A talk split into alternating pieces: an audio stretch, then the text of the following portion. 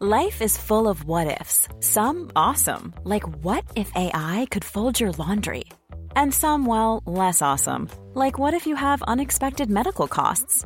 United Healthcare can help get you covered with Health Protector Guard fixed indemnity insurance plans. They supplement your primary plan to help you manage out of pocket costs. No deductibles, no enrollment periods, and especially no more what ifs. Visit uh1.com to find the Health Protector Guard plan for you.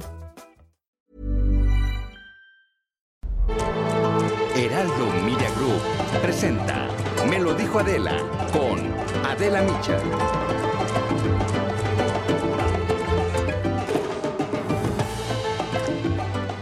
La lucha contra la pandemia ya no es científica, sino política y logística, porque en menos de un año se diseñaron no una, sino muchas vacunas contra el COVID-19, Pfizer, Moderna, AstraZeneca, Sputnik, CanSino, Sinovac, Johnson Johnson. Pero los números de vacunación son alarmantemente bajos, sobre todo si tomamos en cuenta la velocidad con la que muta el coronavirus. A nivel global se han aplicado alrededor de 1.800 millones de dosis. Hay poco más de 400 millones de personas completamente vacunadas. Esto equivale al 5.3% solamente de la población mundial. Esto ha desatado una competencia feroz internacional por conseguir vacunas. La lucha por la inmunización está llegando a las Cortes. Ahora, la Comisión Europea anunció este lunes que había denunciado a AstraZeneca por incumplimiento de los términos de los contratos.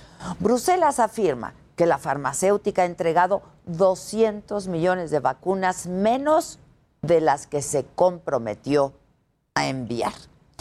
Y en medio de toda esta batalla se encuentra Kirguistán, un país de Asia Central donde la vacunación ha ido con extrema lentitud. Llevan escasas 50 mil dosis administradas. Según la Universidad Johns Hopkins, hay únicamente 6 mil personas completamente inmunizadas en ese país. Para colmo de males, la semana pasada un trabajador de un centro de vacunación necesitaba cargar su celular y desenchufó un refrigerador que almacenaba vacunas. Cerca de mil dosis de Sputnik quedaron absolutamente inservibles. Los fármacos pertenecían a un lote de 20 mil vacunas que el gobierno ruso había donado a Kirguistán para que este país pudiera afrontar la crisis del coronavirus. El ministro de Sanidad de Kirguistán está diciendo que si el error fue de la clínica, esta tendrá que hacerse responsable de pagar por las vacunas perdidas. Sin embargo, no es el primer error que se comete en ese país, en Kirguistán. En abril, el propio ministro de Sanidad promocionó y consumió en televisión raíz de acónito como una cura contra el COVID-19. Esta es una sustancia altamente venenosa para los humanos. Si algo nos ha recordado esta pandemia es que además de la lucha contra los virus y contra las amenazas de la naturaleza, hay una batalla contra nosotros mismos y nuestra capacidad de autodestruirnos. Una reflexión para lo que viene. Esto es, me lo dijo Adela, yo soy Adela Micha y ya comenzamos, ahora también por la cadena nacional del Heraldo Radio.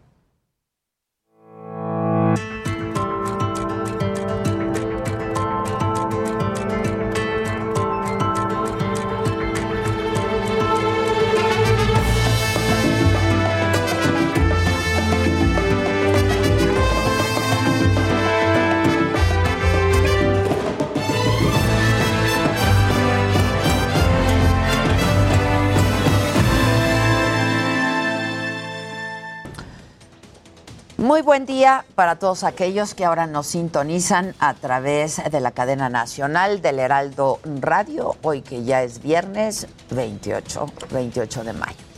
¿Qué pasó hoy en la mañanera? Bueno, en temas de salud, Rui López Ridaura, el director general del Centro Nacional de Programas Preventivos, y Control de Enfermedades dijo que iniciará la vacunación para personas de 40 a 49 años la primera semana de junio, es decir, en unos días más.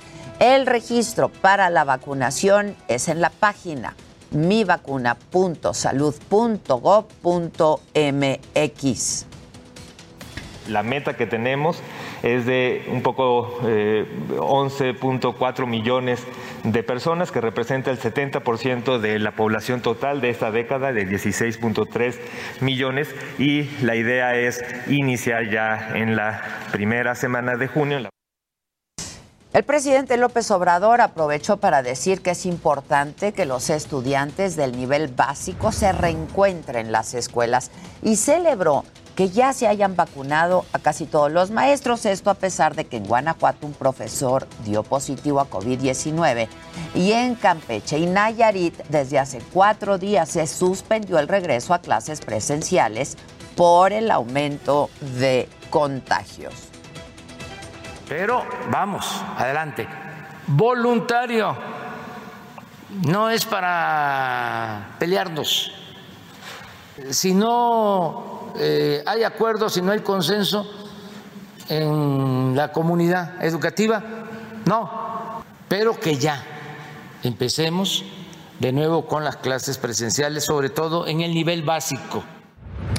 Y a pesar de que el INE ya le llamó la atención y el Tribunal Electoral ordenó a la Sala Superior sancionarlo, el presidente volvió a hablar de las elecciones y de la compra del voto y aseguró que por siglos en México no ha existido la democracia. Entonces ahora hay condiciones inmejorables para que se establezca la democracia, el hábito democrático, que no haya fraudes electorales. Pero el presidente no habló de la preocupación que tiene el Banco de México por la disminución del financiamiento al sector privado, ni tampoco de la violencia política que se vive en México. Sí respondió al Economist. Habló de la vacunación, también de la detención de Florian Tudor. Paco Nieto, con todos los detalles desde Palacio Nacional, los detalles de lo que vimos y lo que no vimos en la mañanera. ¿Cómo estás, Paco? Buenos días.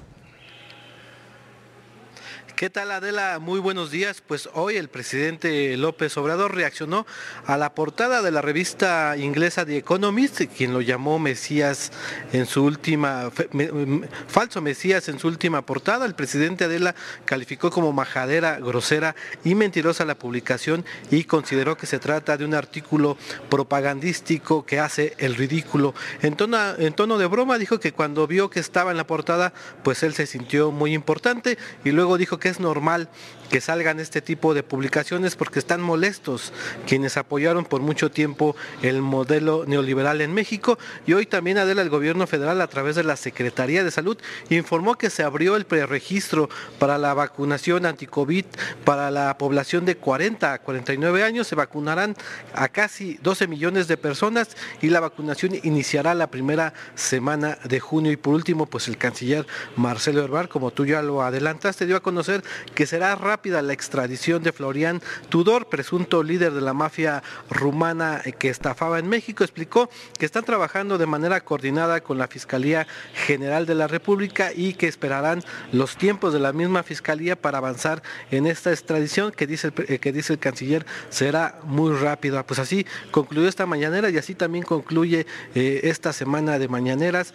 a, pues ya una semana de que eh, inicien las, las elecciones, Adela. Justamente. Muchas gracias. Gracias, Paco. Buen día. Vamos ahora con mi compañero Gerardo Galicia. Él está en las inmediaciones del Aeropuerto Internacional Benito Juárez porque ex policías federales cerraron el circuito interior. ¿Cómo estás, Gerardo?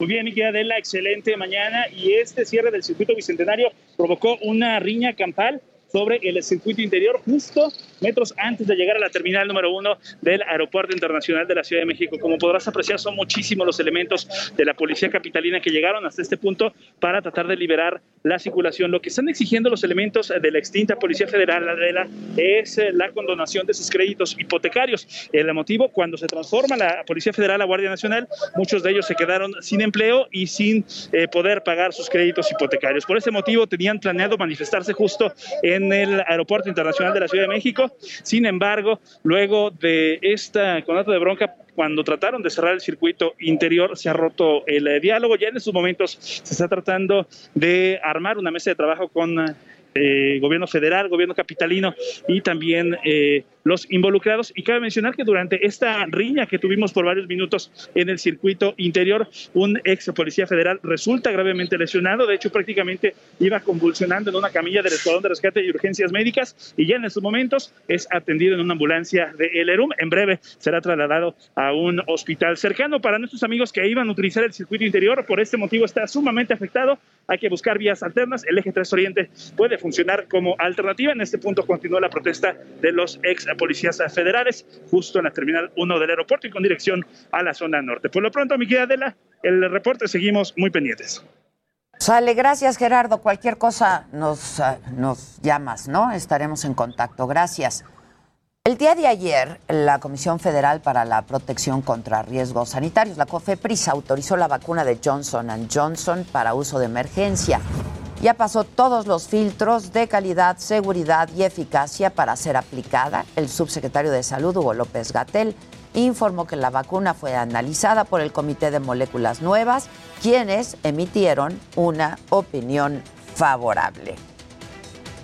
Y justo en el panorama general de la pandemia, ayer la Secretaría de Salud en su reporte vespertino de cada día reportó 3.050 nuevos contagios para un total hasta este momento de 2.405.722 casos confirmados. Se registraron ah, hasta ayer, en las últimas 24 horas, 425 nuevos decesos, con lo que el número de fallecidos ahora eh, es de 222.657 personas.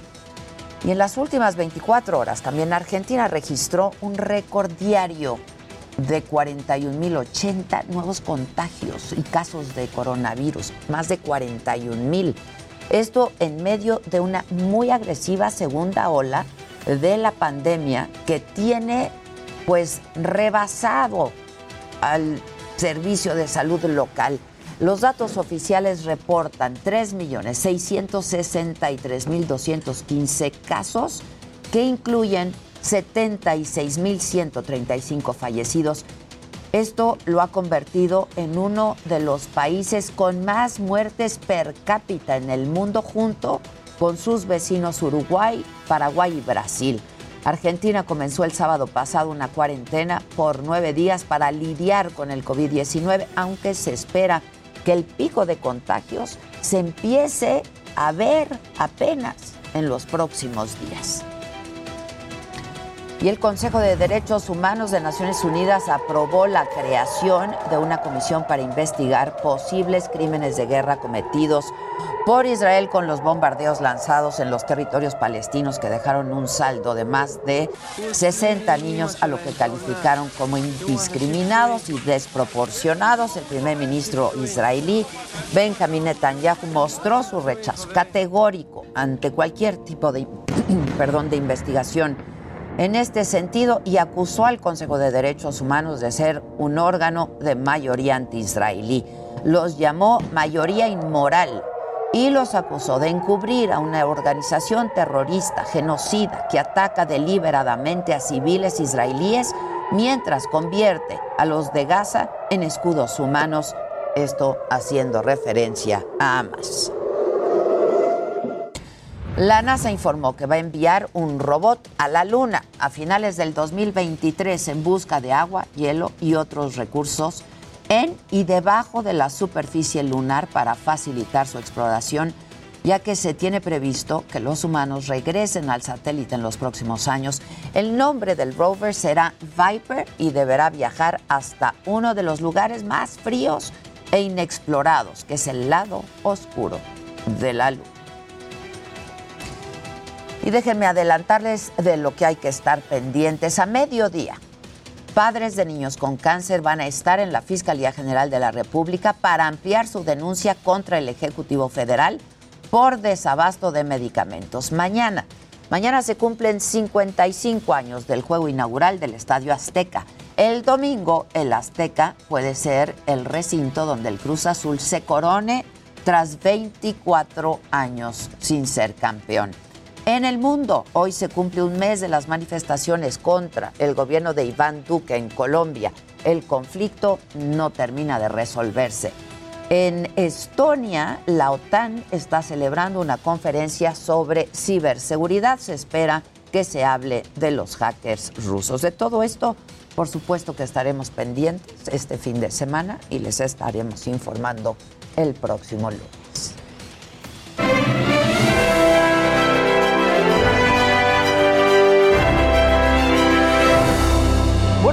Buenos días, Adela, buenos días Maca, por fin.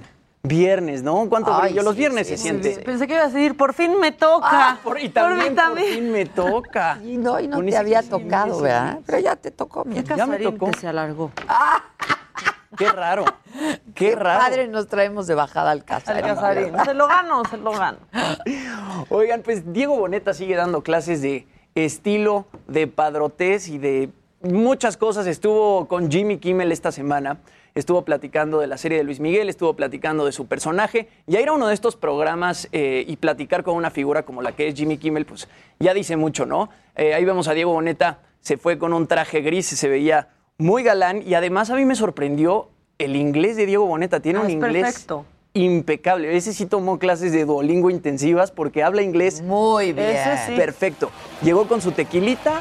Míralo. este, llegó con la botella de traje. Qué traje, qué guapo. Ya están más guapos, ya están más bonitos sus trajes que los de Luis Miguel. Eh, claro, exactamente. Y su carita. Y su Sí, carita también. Es que es, es, aparte de ser galanazo, aparte de ser súper actor, no sé, como que es un tipo súper educado y un tipo como súper pulcro y carismático. Y es lindo, lindo, ¿eh? Yo no lo conozco en Yo persona, sí, no lo he y es entrevistado. súper lindo. Digo, no, el- no lo he visto ni he hablado con él desde su fama esta, ¿no? Este, Exacto. Ya internacional, pero es, es bien lindo, muy cariñoso, es bien lindo, la verdad. Bueno, se declaró súper fan de Guillermo, que Guillermo es el, el ayudante de Jimmy Kimmel, se tomó un tequilita con él y estuvieron platicando de la serie de Luis Miguel, que se viene el, el último capítulo este domingo. Eh, Jimmy Kimmel le dijo que vio la serie, le echó muchas flores a su actuación y sobre todo también a su canto. Estuvieron platicando del proceso al que se tuvo que someter para que le separaran los dos dientes Los de dos enfrente para quedar eh, lo más parecido a Luis Miguel posible. Y en algún momento de la entrevista Jimmy Kimmel eh, le dice, oye, que tú eres también un imitador muy bueno. Y Diego Boneta dice, pues hay más o menos. Me han dicho que, eh, que imitas muy bien a Matthew McConaughey. Y de repente Diego se echa una imitación de Matthew McConaughey que te mueres. La podemos pasar por ahí y la podemos escuchar. Aunque no entendamos. Aunque sí, traducimos. O no conozcan a Matthew. No, no es. To receive, you have to give. To give, you have to receive. so you have to give my amigo his six pack, baby. All right, all right, all right. ¡Idéntico! And he got his tickets back. I swear to God. Está mal. Ay, lo quiero volver a ver. Está increíble. Está increíble. Me lo ponen de nuevo, por favor. Y les voy a explicar de qué, de qué iba. Haz de cuenta que le dice yo, eh, tú imitas a Matthew McConaughey y sí. Y entonces Diego Boneta cuenta una historia de que estaban en una fiesta y él estaba con un amigo, que el amigo iba a ir por primera vez a ver a los Lakers al, al estadio, pero al lado de la cancha. Y entonces el jefe de ese amigo de repente le pide los tickets y le dice, voy yo, ya no vas tú. Y entonces Matthew McConaughey en la fiesta le dice, digo Matthew McConaughey, perdón, Diego Boneta le dice a su amigo, ¿y por qué no le hablamos a tu jefe y le inventamos que Matthew Ma- McConaughey Ah. quiere los tickets de regreso para tu cuate? Y entonces este, Diego Boneta le, Le- marca al jefe eh, él cuenta esta historia y el jefe le termina regresando los boletos porque pensó que sí Era Matthew Mario. Es que le hace Muy bien, idéntico. muy Robin Hood también, como nosotros. Bueno, ayer. vamos a verlo y escuchen, verlo. escuchen bien. Here's the thing, man. To receive, you have to give. To give, you have to receive. So you have to give my amigo his tickets back, baby. All right, all right, all right. Ya me enamoré más. Ya hasta me gusta la serie. Está buenísima. Buenísima. Y es- Buenísima está. Oye, y este domingo es el último capítulo. Ah. Ya es el, Es el octavo. El, octavo, ya. Ya lo tengo, Gis. No lo he visto. Ahorita lo bajamos y, Sí, lo, y nos lo verlo en echamos el- en el avión. En el trayecto. Oigan, ah, bueno, y platiqué con Leonel García de su nuevo disco 45 revoluciones por minuto, que es un disco que él hizo para celebrar sus 45 años de vida. Lo entrevisté, me platicó un poquito de eso, de un concierto que tiene el 12 de junio y además de un reencuentro que va a hacer con Sin Bandera. Así que, si quieren, vamos a ver la entrevista. Vamos.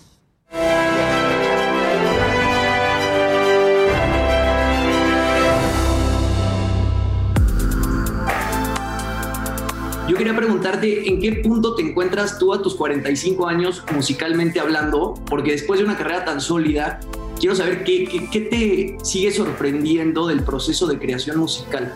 Es como si fuera de hace siglos, viene de la antigüedad. Sí, siempre hay sorpresas. Sobre todo, por ejemplo, en este disco que yo fui el productor, pues me sorprendí mucho, me sorprendí mucho de, de- primero de lo difícil que es, porque, porque no había hecho un disco como Leonel García yo como productor, había hecho por ahí algunos otros. Me gustó muchísimo, me gustó mucho aprender de los invitados, encontrar la manera de integrarlos al proyecto de la forma más, más natural y más amable para ellos, encontrar el sonido correcto del disco. Creo que te emocionas siempre, ¿no? Creo que es como cada disco nuevo es un momento nuevo de tu vida que, que presenta retos diferentes, que, que presenta siempre el reto de tratar de reflejarte lo más fielmente posible en ese disco.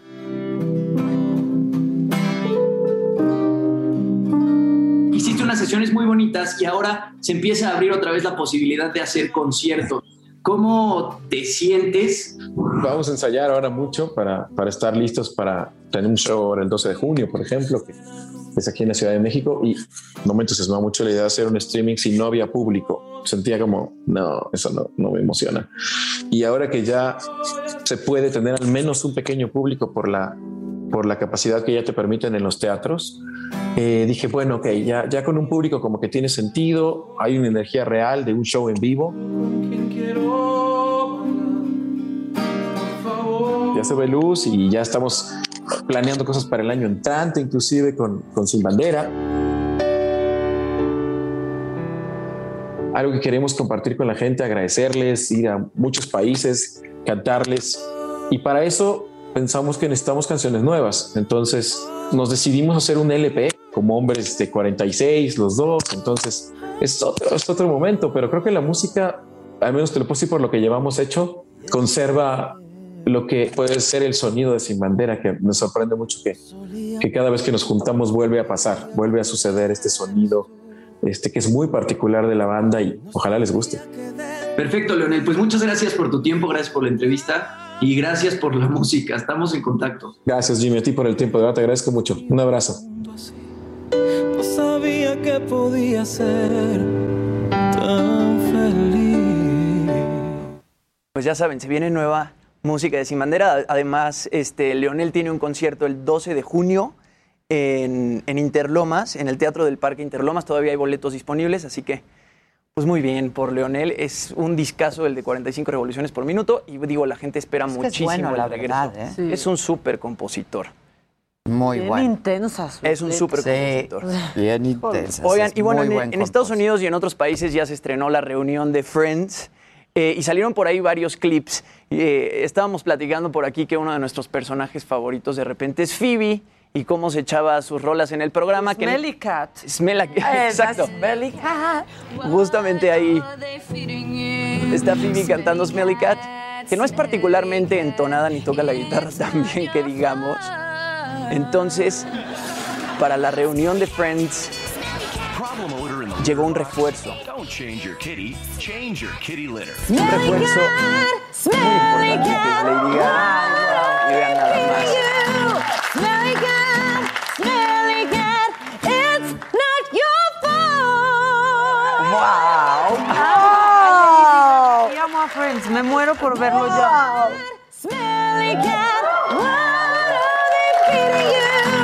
Va a ser, nuestra actividad hoy. It's not your fault. Wow, wow, wow. Increíble, ¿no? Increíble, increíble. Vamos a hacer una pausa y regresamos con mucho más.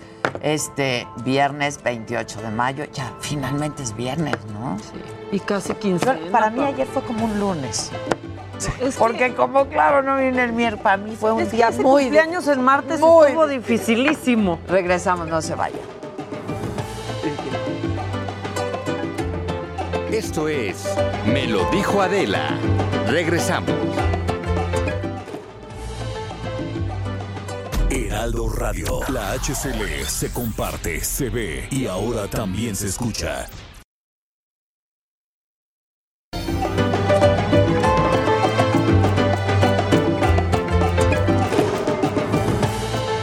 Esta mañana nos acompaña aquí en el estudio Rubén Salazar Vázquez. Él es director de la consultora Etelect. Eh, bienvenido, Rubén. Ah, muchas muchas gracias. Muchas, Muchas gracias. Buenos días. Oye, pues ya solamente unos días de a que termine todo el proceso electoral, todas las campañas y Ya, pues, prácticamente. pues ya, a un- nueve días de que sea la, la jornada, la jornada electoral. Y yo ayer justo estaba comentando de pues esto que ha venido pasando, ¿no? En este proceso electoral, la violencia en las campañas, este no, no solamente el número, sino la Así es. forma, ¿no? O sea, cuantitativa y cualitativamente esto ha estado manchado de, de sangre el Sí, proceso. así es. Eh, y justo ayer yo entrevisté al encargado de dar seguridad, ¿no? Este, a candidatos, aspirantes, etcétera, Arturo Medina. Y pues me decía que él no coincide con los datos de la consultora de Etelect, porque yo le decía 88 políticos asesinados. Me dijo, nosotros tenemos otros datos, ¿no? este, ¿cómo, cómo has visto y, y- llevar este registro? Así es. Pues mira, verdaderamente lamentable, ¿no? La postura del gobierno. Eh, me parece que sus áreas de, de inteligencia, de las áreas que se encargan de brindarle información al presidente, pues no le están informando bien. O no sé si también sea, ¿no? La, la propia actitud del señor presidente. Pero bueno, hasta el día de hoy lo que nosotros tenemos son 88 políticos que han perdido la vida. Tenemos los nombres. Una cosa muy distinta es decir por qué eh, motivos los mataron, ¿no? Es decir, evidentemente lo que priva en estos casos, en la gran mayoría de los casos, es la impunidad. No sabemos cuáles fueron los móviles, ¿no? También es, me parece un error prejuzgar que a todos los mató el crimen, que a todos los mató el narcotráfico, ¿no? Porque lo- cuando hablan de delincuencia organizada, se refieren solo al narco. narco, sí. Cuando hay diversos grupos que también pertenecen a la delincuencia organizada, incluso políticos corruptos. Claro, claro. Entonces sí me parece que, que es un problema que nuestro país arrastra desde hace, yo diría, siglos, ¿no? No es un problema exclusivo de México, hay que decirlo también. No solo en México se ha matado políticos, ¿no? No, Yo recordé el caso de Kennedy. Sí, claro. Ha claro, habido infinidad claro. de atentados hasta contra el Papa, ¿no? Eh, Con otros presidentes de América Latina, en Europa. Es decir, es un problema Lo que... que está terrible es que diario damos cuenta de, un- de un asesinato, ¿no? Ahora fíjate, hay un dato En contrastante. el 2018 hubo exacto. también muchos, muchos asesinatos. ¿no? Y eso es lo que el presidente ni siquiera puede plasmarle a la opinión pública, que quizás su estrategia funcionó, al menos en lo que se refiere a las víctimas mortales. Hace Porque tres disminuyó. años disminuyó.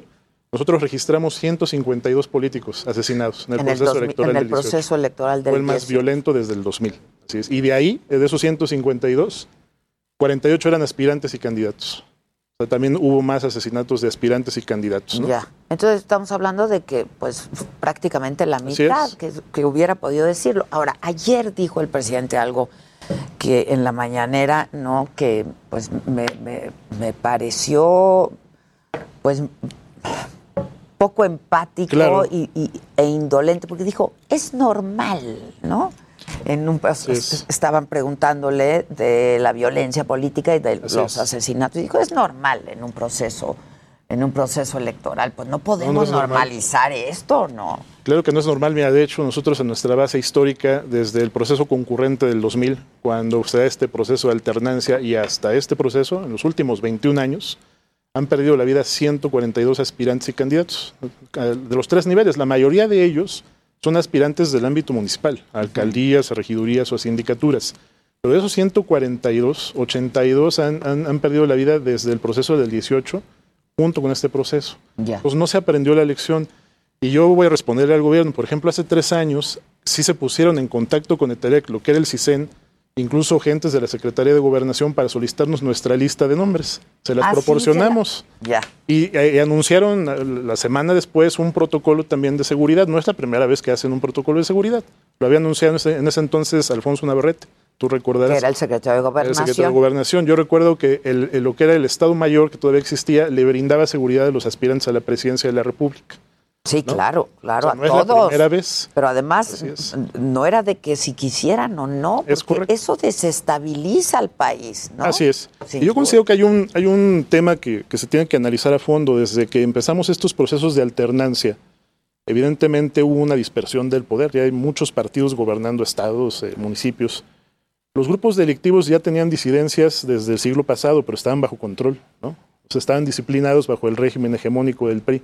Pero cuando- Administraban el... Así es, pero cuando eso se pierde, esas disidencias pues empiezan a tocarle la puerta a un alcalde, ¿no? probablemente a un, a un gobernador, surgen nuevos grupos delictivos. Entonces, toda esta alternancia y dispersión del poder de alguna manera ha provocado también la fragmentación de los grupos delictivos, que se han enquistado sobre todo en lo local, han formalizado pactos de manera granular con el poder político, con cacicazgos locales, que cuando surgen nuevos cuadros, ¿no? nuevos perfiles que, que aspiran a esos mismos cargos de elección, y sobre todo están prometiendo al electorado combatir la corrupción, combatir la delincuencia o romper esos vínculos ¿no? político-delictivos, pues los amenazan, los secuestran, atentan contra sus familias y cuando no entienden, en algunos casos, en estos 34 que llevamos, le- les quitan la vida. ¿no? Sí, sí, terrible. ¿Qué, qué, qué han detectado ustedes? ¿Cuáles son los factores de riesgo?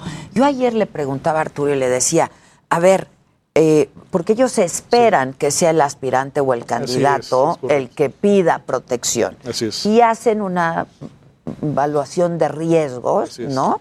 Eh, y entonces decide si le dan, si le es. brindan o no protección. Porque, Sí. a ver, pues sí tenemos que entender que es materialmente imposible darles A a, todo todos mundo, los ¿no? miles Sí, de claro. Pero sí hay, hay, ahora sí que zonas calientes, ¿no? Sí.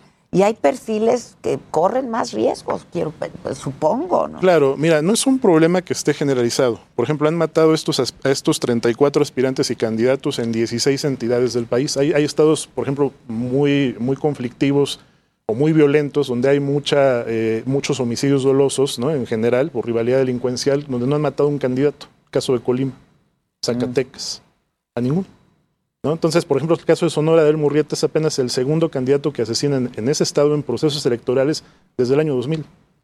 El primero lo habían asesinado en Nogales en el año de 2003, un candidato a regidor. El candidato que asesinaron en Querétaro, en Landa de Matamoros, que apareció muerto el domingo, es el primer caso en Querétaro en los últimos 21 años. O sea, tampoco hay una relación claro, que claro. donde hay más delincuencia están matando a políticos es falso, estadísticamente. No, es, no hay una correlación que nos permita ¿no? sustentarlo. ¿Qué razones hay?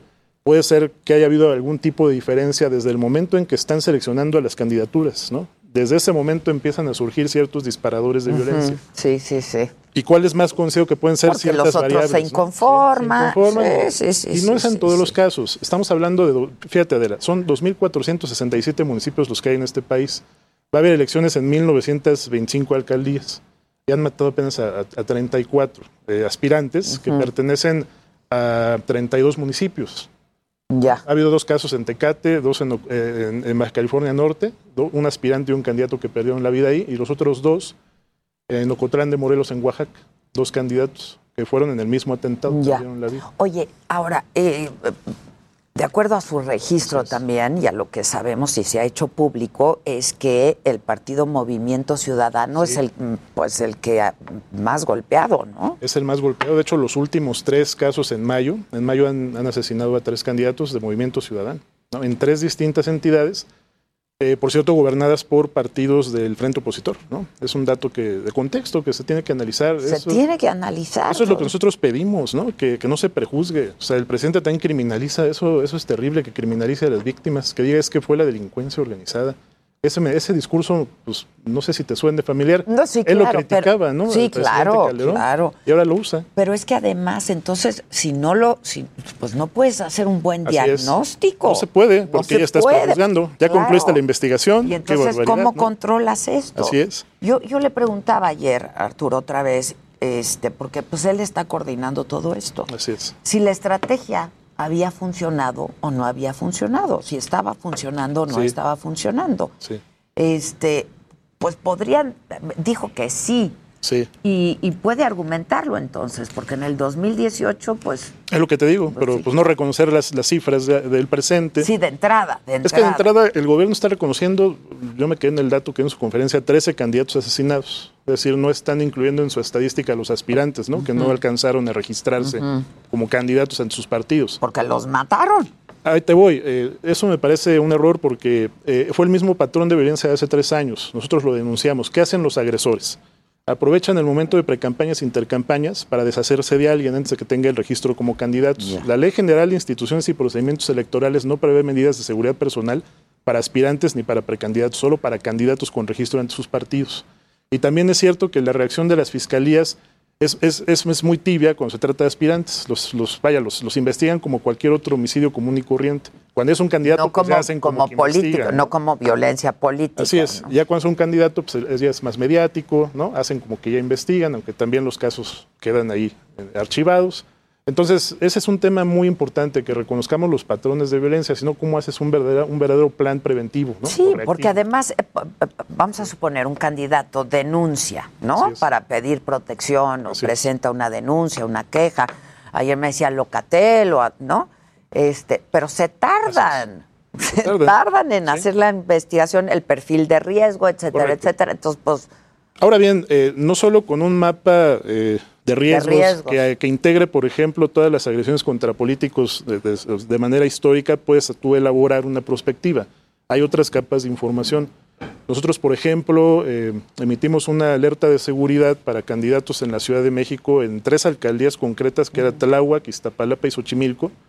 Eh, la publicó el- un periódico nacional apenas esta semana. el universal. El- no, el financiero. Ah, el financiero. financiero, porque nosotros estábamos advirtiendo que debido a la suspensión del servicio del metro había un hartazgo social que podría disminuir las preferencias electorales de los candidatos de los partidos que ahí gobiernen, ¿no? que es que Morena. están Así es. gobernando, que es Morena. Están gobernando. claro. Y los grupos delictivos que ahí operan en esa zona, de esas tres demarcaciones, Tláhuac, Xochimilco y Iztapalapa, empiezan también a enfrentar una incertidumbre, ¿no? Entonces el riesgo ahí es para los candidatos opositores y emitimos esa alerta, pues para reforzar la seguridad de los mismos. Ya. Previamente yo había hecho una entrevista también con ese mismo periódico eh, donde me preguntaban qué estados tienen mayores riesgos y les había dicho Sonora. Porque hay Sí, mayor riesgo, de- así es, por la alternancia política a nivel estatal, hay mayores riesgos. Y hasta lo destacaron después de que pasó este lamentable atentado. Es que todos estos factores Así los es. tienes que tomar en cuenta para hacer un análisis, ¿no? Sí, ya que se olviden de estos datos, tienen que integrar más. Pues si no lo hacen, pues no van a aprender claro, esto, ¿no? Ahora, hay, hay- yo voy a reconocer una cosa del gobierno. Sí ha habido resultados. Fíjate, nada más, marzo fue el mes eh, con el mayor número de aspirantes y candidatos asesinados. Ahí, en ese mes asesinaron a 10. Descendió en abril a 3 y en mayo tenemos 3. Sí se logró detener. Tenemos menores cifras en lo que se refiere a víctimas mortales que en el proceso del 2018. Pero, la- pero hubo un efecto colateral. La- Las agresiones globales, otros delitos, aumentaron. Es decir, al día de hoy tenemos nosotros un registro de 724 hechos delictivos en contra de políticos y candidatos. Desde que inició el proceso el 7 de septiembre. 724. Es- Esto es lo que parte de lo que publicas Es mañana, lo que es la actualización de todo Así esto. es. A ver, de- esos si nos puedes 724 adelantar algo. están los 88 casos de políticos asesinados. Tenemos también 254 amenazas ¿no? en contra de políticos y candidatos. De hecho, de esas 724 hechos delictivos, 450 de ellos se han dirigido en contra de aspirantes y candidatos, nada más. Ya. También se está, se está agrediendo. Y hay dirige- desapariciones. hay secuestros, Y hay secuestros. También una variable que ha crecido mucho, más de 70 casos, son los actos de intimidación y maltrato físico y o verbal. En contra de candidatos, de sus brigadistas, de sus simpatizantes en eventos proselitistas. Y la mayor parte de estos casos son perpetrados por grupos de militantes o grupos de choque de partidos rivales. ¿Qué ves, qué ven ustedes para estos últimos días? Me preocupan dos cosas, que el día de la elección eh, sí tengamos actos de intimidación y de hostigamiento eh, en zonas cercanas a los centros de votación para ahuyentar a la gente, ¿no? Dependiendo también con qué intención política la hagan. Esto ocurrió hace tres años, por ejemplo, en Puebla. Ya. A tal grado que incluso la, la coalición opositora en ese entonces tuvo que reunir esos elementos, eh, incluso como un argumento de la violencia política, para poder este, eh, pues, impugnar, incluso solicitó la anulación de esa elección. De esa elección, El claro. tribunal finalmente lo, Lo- rechazó. Se la dio a Barbosa, pero sí. Y la otra que me preocupa es que esa violencia pudiera desbordarse en caso de que a algunos partidos los resultados no les favorezcan. ¿eh? Que esas intimidaciones pues también se extiendan hacia los- las propias autoridades encargadas de calificar la elección. Ah, ya. O resolver estos juicios. Estos. Esa presión es la que a mí me preocuparía, ¿no? Ya vimos algo parecido en lo de Guerrero, ¿no? Cuando se, este personaje, pues, el- Cuando- el, sí, el claro. ex candidato ahora, ¿no? Amenazó al, al presidente consejero, a Lorenzo, ¿no? Sí. Pues esas, esas situaciones me parece que también, eh, ya he visto que el, el presidente ha, ha- ha- ha bajado un poco el- la intensidad de su, de su discurso contra los opositores, pero todavía lo está haciendo.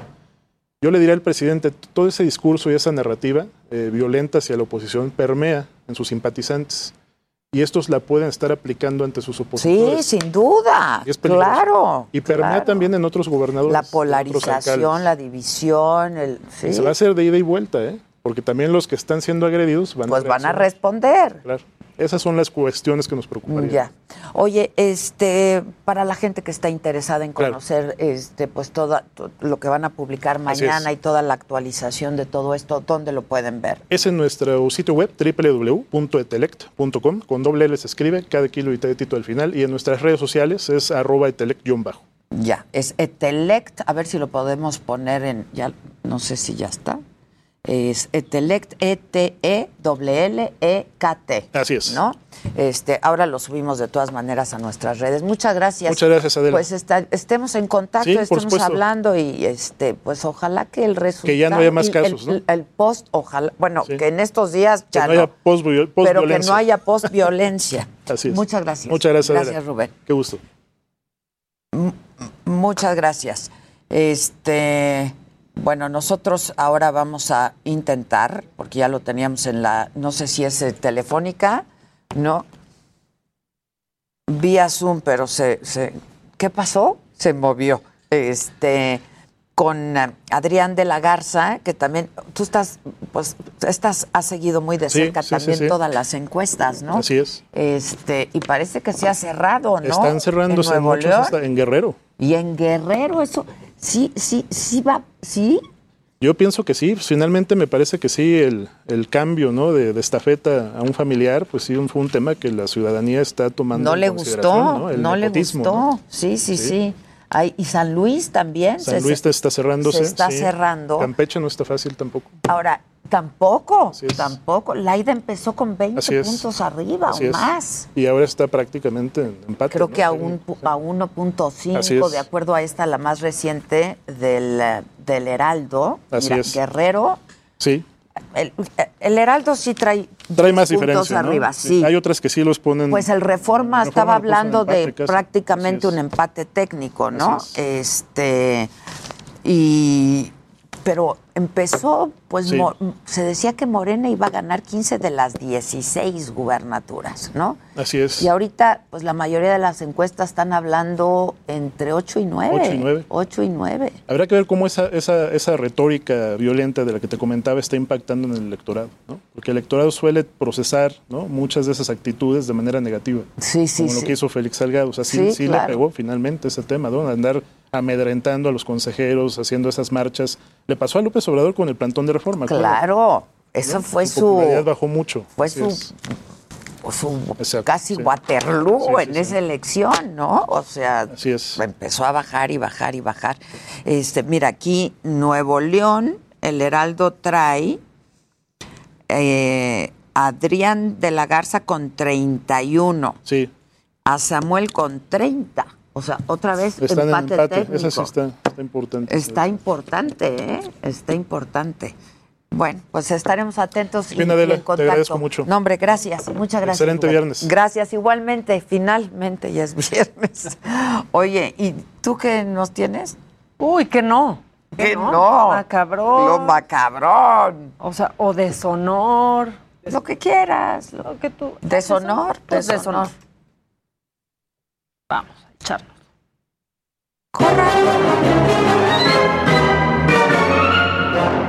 Encontrar. Bueno, está el deshonor, como dicen, copioso, robusto. Vasto. Vasto, y redondito. Redondito, porque se nos fue esta semana decirlo en el macabrón, porque lo estaba yo guardando para masticar esto en el deshonor. Y tenemos que hablar en este deshonor de Maru Campos, que sí se fue ahí a hablar en contra del matrimonio igualitario y su argumento pues la dejó un poco al descubierto porque como ella dice que pues las personas que se quieren casar con alguien de su mismo sexo representan en su estado pues como el 1% dice, ¿qué me va a hacer el 1%?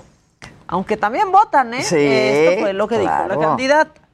La doctrina y los ideales de acción nacional pues van en contra de esta figura que no es un matrimonio. Nosotros seguimos eh, creyendo en el matrimonio, en la familia natural, que es el matrimonio en el que creen los chihuahuenses. El 99% de los chihuahuenses están unidos legíti- legítimamente en este matrimonio de hombre y mujer y solamente el 1% de la población en Chihuahua pues se, se refiere, de acuerdo al INEGI, con una posición homosexual. Doctrina y los ideales de acción nacional pues van en contra de esta figura que no es un matrimonio. Nosotros seguimos eh, creyendo en el matrimonio, en la familia natural, que es el matrimonio en el que creen los chihuahuenses. El 99% de los chihuahuenses están unidos legíti- legítimamente en este matrimonio de hombre y mujer y solamente el 1% de la población en Chihuahua pues se, se refiere, de acuerdo al INEGI, con una posición homosexual. Ahora sí que a Chihuahua. Pues sí, a Chihuahua. A Chihuahua. Oye, es que ahora sí ya está Adrián de la Garza, es el candidato de la Alianza PRI-PRD eh, a la gubernatura de Nuevo León. eh, y bueno, pues el tema lo buscamos por este resultado, porque está es importante lo que está pasando en, en Nuevo León. eh, por el, el resultado de la encuesta del Heraldo. Adrián, ¿cómo estás? Te saludo. Muy buenos días, eh, ¿cómo estás, Adela? Encantado de saludarte. Muy bien. Eh, No, no sé si es mi pantalla, te veo un poco oscuro, ¿verdad? Sí. Es, sí. Este, Quizás. Oye, Adrián, a ver, es que estábamos comentando, ¿no? Que pues ha- se ha cerrado muchísimo esta elección en Nuevo León, de acuerdo a esta más reciente eh, publicación, y, y, pues será una de las últimas, si no es que la última del Heraldo, en donde ya te ponen a ti, Adrián, eh, pues un punto arriba a Samuel de Movimiento Ciudadano. Eh, ¿Qué dicen tus encuestas y cómo te sientes a unos días de que termine la campaña y prácticamente una semana de la elección? Claro, Adela, bueno, los, los trackings que tenemos nosotros obviamente nos posicionan eh, más arriba porque eh, son trackings eh, diarios que estamos haciendo y sobre todo tomando en consideración la volatilidad de, de la, de la preferencia electoral de cada uno de los candidatos. Pero independientemente de eso, Adela, te puedo decir que eh, la encuesta más certera, la, la- la encuesta que eh, vale es la del 6 de junio y esa no tengo duda de que la vamos a ganar. Es mi cuarta elección aquí en Nuevo León. Estuve tres elecciones por Monterrey. Sé muy bien cómo se comporta el electorado de, de esta, de esta área de- del país eh, y cuento con el apoyo y cuento con la preferencia del electorado eh, aquí en Nuevo León. Eh, aquí he sido funcionario por más de 20 años y siempre que he sido funcionario siempre he podido dar resultado como procurador, como presidente municipal de Monterrey y ahora la gente de aquí en Nuevo León lo sabe que voy a dar resultado como gobernador de este estado. Oye, Adrián, la vez pasada que hablamos, no te pregunté de la queja que levantaste en derechos humanos contra el presidente López Obrador, porque no la habías presentado. Este, cuéntame de esta queja. ¿Y tú crees que esto haya y tu, pues, tus desencuentros con el Ejecutivo eh, hayan servido para crecer también en la preferencia electoral del Estado? fíjate de la que yo había comentado que la queja ante la OEA y la, y la Comisión Nacional de Derechos Humanos ya no era un tema de elección de, de Nuevo León, es decir, no lo hacíamos por el tema de campaña, sino lo hacíamos porque veíamos una consecuencia grave eh, de que se trastocara un Estado de Derecho, que se trastoque eh, los derechos eh, de, que, que tenemos legítimos para elegir a nuestros gobernantes, los derechos democráticos de un país como México. Eh, no hemos medido realmente esa situación. Eh, lo hice por un deber cívico, un deber moral que, que tenemos eh, los mexicanos de este Estado.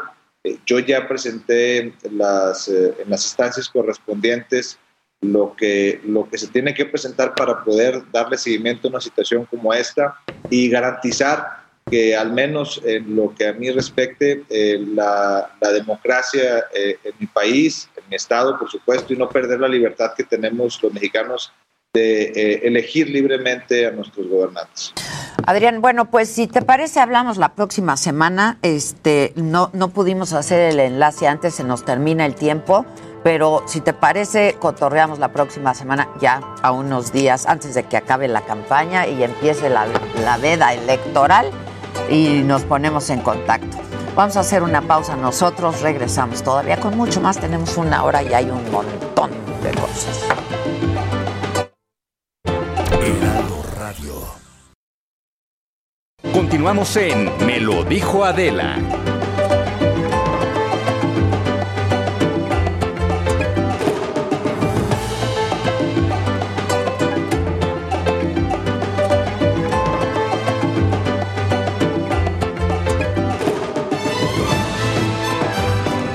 Bueno, estamos de regreso y ahora tengo eh, pues el gusto de poder saludar vía, vía distante, vía Zoom, a Indira Vizcaíno. Ella es la candidata de Morena Panal a la gubernatura de Colima.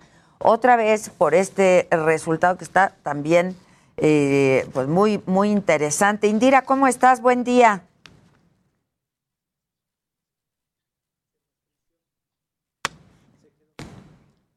Es que. ¿Cómo estás congelada? El internet. Eh, Yo la entrevisté para Saga hace unos días. Este, y la verdad me, me, no, me cayó muy bien. No, no, no he tenido oportunidad de, conocerla personalmente. Creo que nos la encontramos. La vimos, ¿verdad? La vimos en, en- por aquí. Yo creo que había venido a algún otro programa y la vimos. Pero yo la entrevisté por Saga, que de hecho, este, la iba a ver y luego, pues ya no. Este, y se cortó. Si es que deshonor. Deshonor. Ya no me estén yendo y trayendo, por favor, muchachos. Deshonor el internet, ¿eh? Qué Sí, bárbaro. qué Bueno, bárbaro. entonces ya estamos ahí con que está Maru Campos, ¿no? Una Chihuahua, que la verdad ahí se, se pasó. Pero también tuvimos que meter esta semana, pues la baja de calificación en seguridad aérea. Fue esta semana y sí nos cayó de golpe. Híjole, ¿no? sí. Y entonces ahí estamos con Ghana, con Venezuela y con otros países que sigue, bueno, No pues tratar de recuperarla y dicen que quizás en seis meses ya la hayamos recuperado. Seis meses y unos cuantos milloncitos. En las redes sociales decían, mira, tanto que se critican y a los dos les pasó lo mismo, porque en el sexenio de Felipe Calderón pasó lo mismo con respecto a esta baja de calificación. Y fíjate que también está en el deshonor Laida Sansores, por mentirosa, por mentirte a ti, por decir, esa señora, esa señora que no puede fruncir el ceño. Ay, es que yo. Esa señora que no puede le- sonreír. Yo le decía, a ver, mueve, mueve, mueve. No se le mueve No, y nada. decía, mira, mira, sí puedo. Y estaba inmóvil, inmóvil. Laida Sansores por mentir y decir que no usa Botox. Y no nos importa que lo use.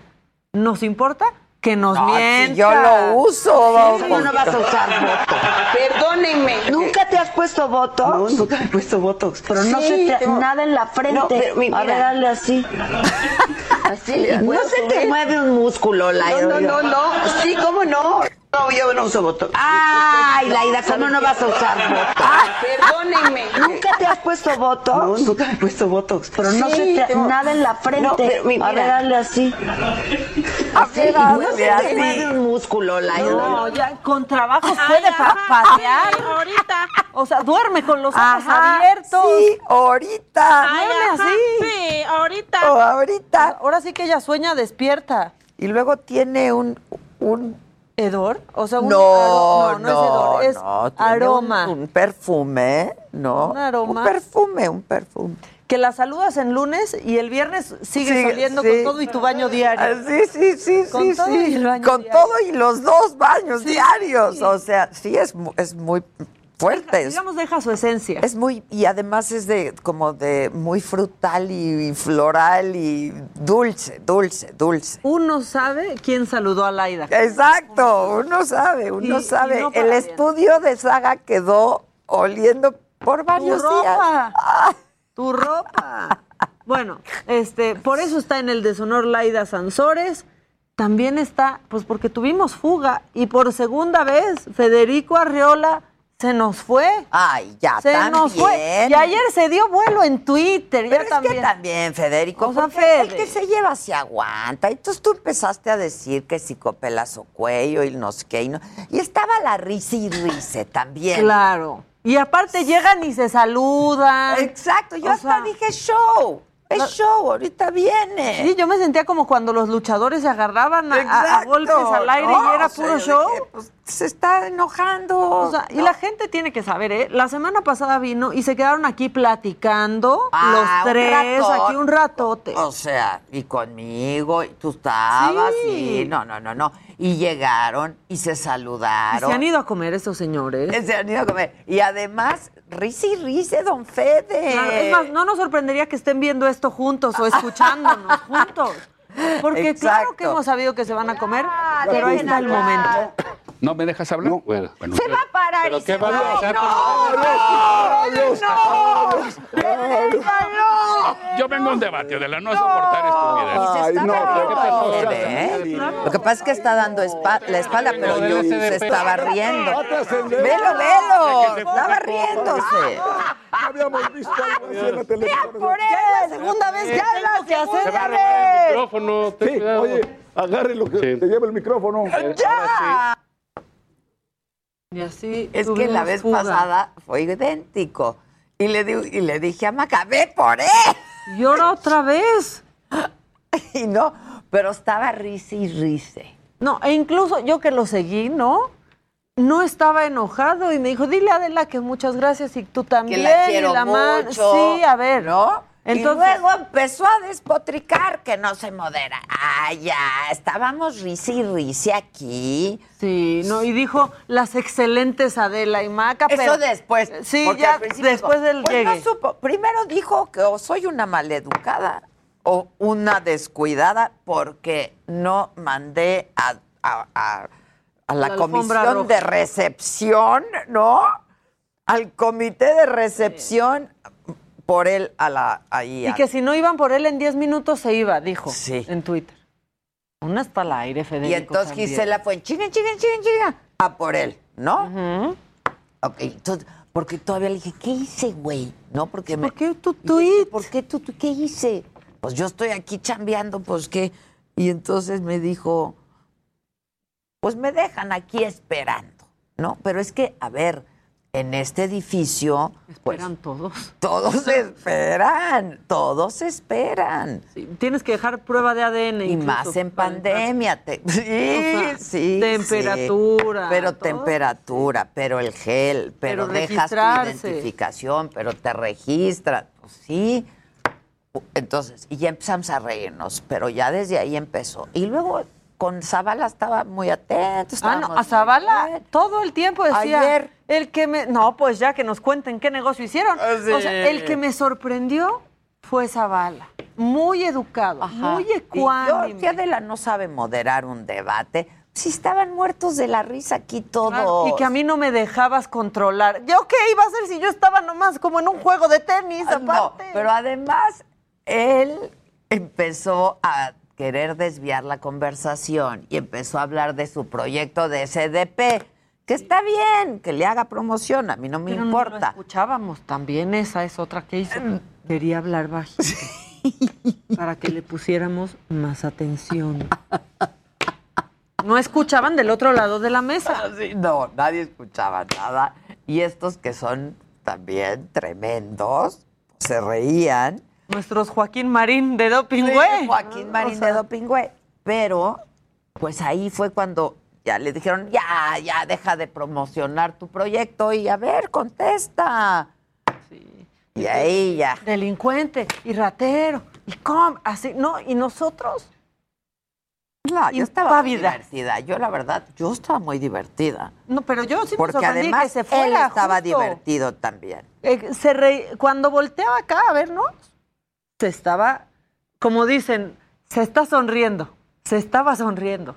Con nosotros se estaba sonriendo. Todo se estaba tiempo. riendo de lo que estaba pasando. Todo el tiempo. Y luego, sí, yo pero- creo que el error fue cuando Adela dijo, se va a ir, y, Y entonces, entonces dijo, sí es "Ya, cierto, aquí yo hago eso, y se nos fue. Bueno, pues ahí está Don Fede en el cuadro de deshonor por eso, y uno, pues una mención aparte, y tú acabas de hablar de, de ese tema, pues AMLO tiene que estar por la manera en que pareciera que desestima, ¿no? Los asesinatos que ha habido a candidatos, y que aparte es la culpa de la prensa amarillista. ¿Lo tenemos? Así lo dijo. y también los medios de información con el afán de enrarecer el ambiente. Antes se le llamaban sensacionalismo, así se le llamaba. Ahora es amarillismo. No, presidente, no, presidente. Si matan a un candidato, pues nuestra obligación es darle información. Pues no, no, no. Lo de no decir. Si la realidad es amarilla, pues entonces la información también. Si la realidad es roja, pues entonces la información también, ¿no? Terrible. ¿Quién va ganando? Pues para seguir con más amarillismo, va- no, va ganando la baja de calificación en la seguridad aérea con el 48%. ¿Sabes quién va en segundo lugar? Don Fede. Don Fede va ganando con el 22%. ¿Quién va en primero? No, en primero, eh, la baja de calificación de la Ah, seguridad aérea. Sí, eso estuvo. Después va Don Fede en segundo con el 22. Le sigue Laida por negar, negar que usa Botox. Y al último, Maru Campos. Pero hay un empate técnico entre Don Fede y la, Laida, ¿eh? Yo creo que sí, la verdad. Hay un empate, técnico. No, y hoy yo empataría a todos, ¿eh?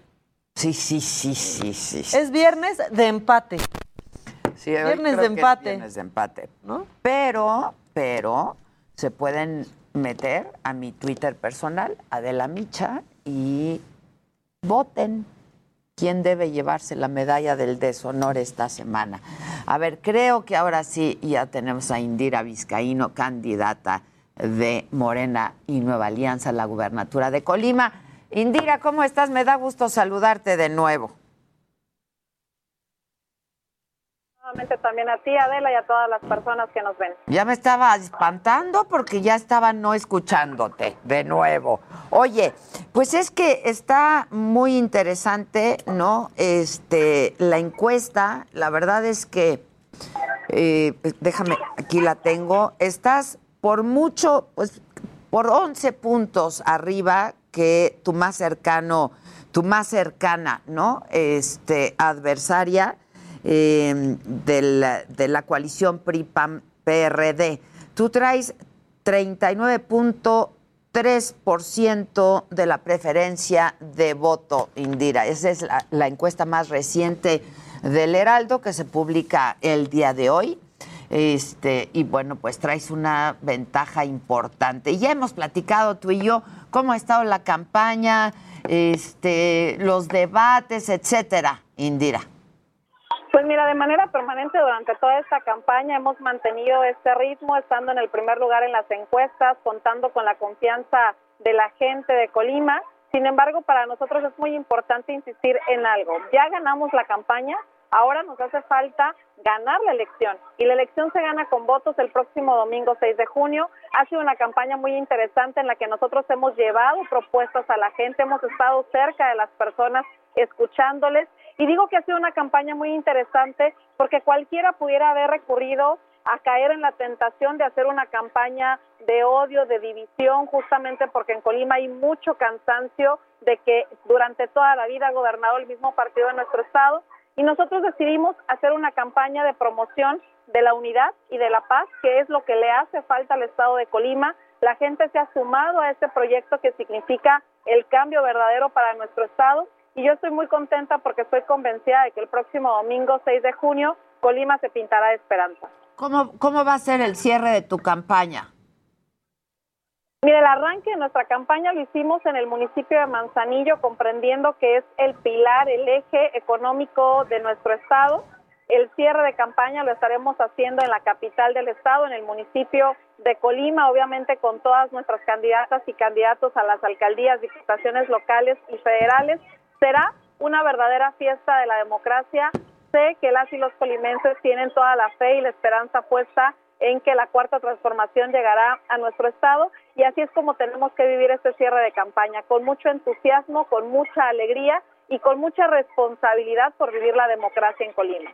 Oye, tú has dicho, y también lo hemos hablado, Indira, que eh, pues eh, en tu proyecto, la base de tu proyecto, pues es llevar la cuarta transformación a Colima. ¿Qué quiere decir esto, Indira? La cuarta transformación significa lo que ya se está haciendo a nivel nacional, lo que ya hice yo como presidenta municipal, que es tener gobiernos honestos, transparentes, al servicio del pueblo, gobiernos con austeridad, que lo hicimos también en el municipio de Cuauhtémoc, es decir, gastar menos en los funcionarios públicos y en el gobierno mismo para poder invertir en las necesidades que tiene la sociedad. También la cuarta transformación significa territorializar el gobierno, es decir, tener gobiernos que sean accesibles y cercanos a las personas, en los que puedan platicar y acercarse con los funcionarios, en los que la sociedad pueda participar de la toma de decisiones del gobierno.